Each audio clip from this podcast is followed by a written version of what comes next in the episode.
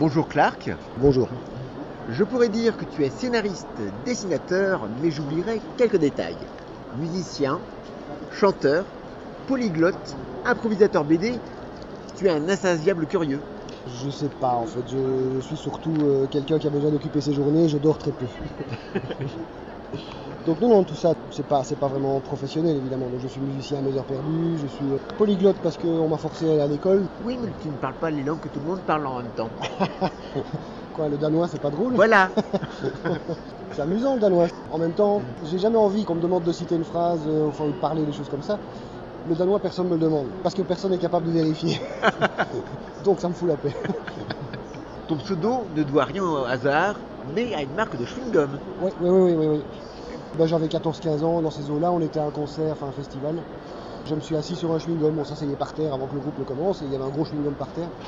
Et comme euh, on était en vadrouille pour 2-3 jours, je suis resté avec une trace de chewing-gum qui faisait bien 50 cm sur ma jambe de pantalon pendant 2-3 jours, et tout le monde m'appelle Clark depuis que j'ai 15 ans en fait. C'était à l'époque une marque de chewing-gum qui n'existe plus aujourd'hui, je pense. Et tout le monde appelle mes enfants des ce qui ne les réjouit pas maintenant qu'ils ont 20 ans et qu'ils mesurent 2 mètres. À l'époque, en tout cas, ça les amusait encore un peu. Alors que la plupart de ta carrière, on la connaît sous un style semi-réaliste, à partir de 2005, tu empruntes la voie réaliste. Ce n'est pas très gentil ce que je vais dire, mais c'est la crise de la quarantaine. Pas la moindre idée. En fait, c'est que moi, en fait, je viens du réaliste. Entre 16 et 20 ans, j'ai fait du réalisme. Moi, j'avais un rêve, c'était d'être engagé chez Fluide. Spirou, c'était pas du tout un idéal pour moi. Et il se trouve que, voilà, parce que mon scénariste de l'époque a posté les planches sans me le dire, chez Spirou, ils m'ont engagé. Donc c'est un peu un- une espèce de fruit du hasard que je ne regrette pas une seconde, mais qui n'était pas mon chemin, a priori. Donc le, le dessin grenier est venu sur le tard, c'était pas ma spécialité.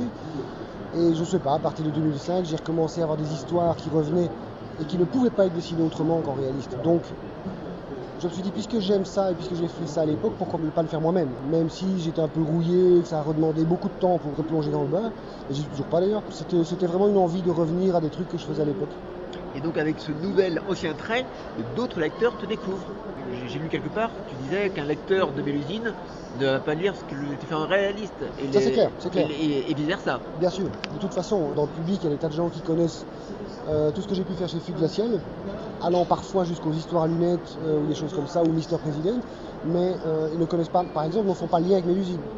Et donc, dans le cas du réalisme, le- la séparation est encore plus flagrante. Il y en a qui savent même pas ce que je fais sur le côté. Mais ça ne veut pas dire que je ramène du public qui vient de ce que je faisais avant. Non, non. Je pense sincèrement qu'il y a des frontières nettes, que les gens lisent pas ce qu'ils n'ont pas envie de lire, et qu'il n'y a vraiment que les complétistes. Donc le type qui collectionne, en l'occurrence ici, tout Clark, ou qui aime, voilà, bien sûr. Euh, mais enfin, ceux qui vont tout acheter, c'est plutôt les complétistes. Je veux dire, Et ceux-là, quoi que je fasse, de toute manière, euh, timbre poste ou couche culotte, ils vont prendre. quoi.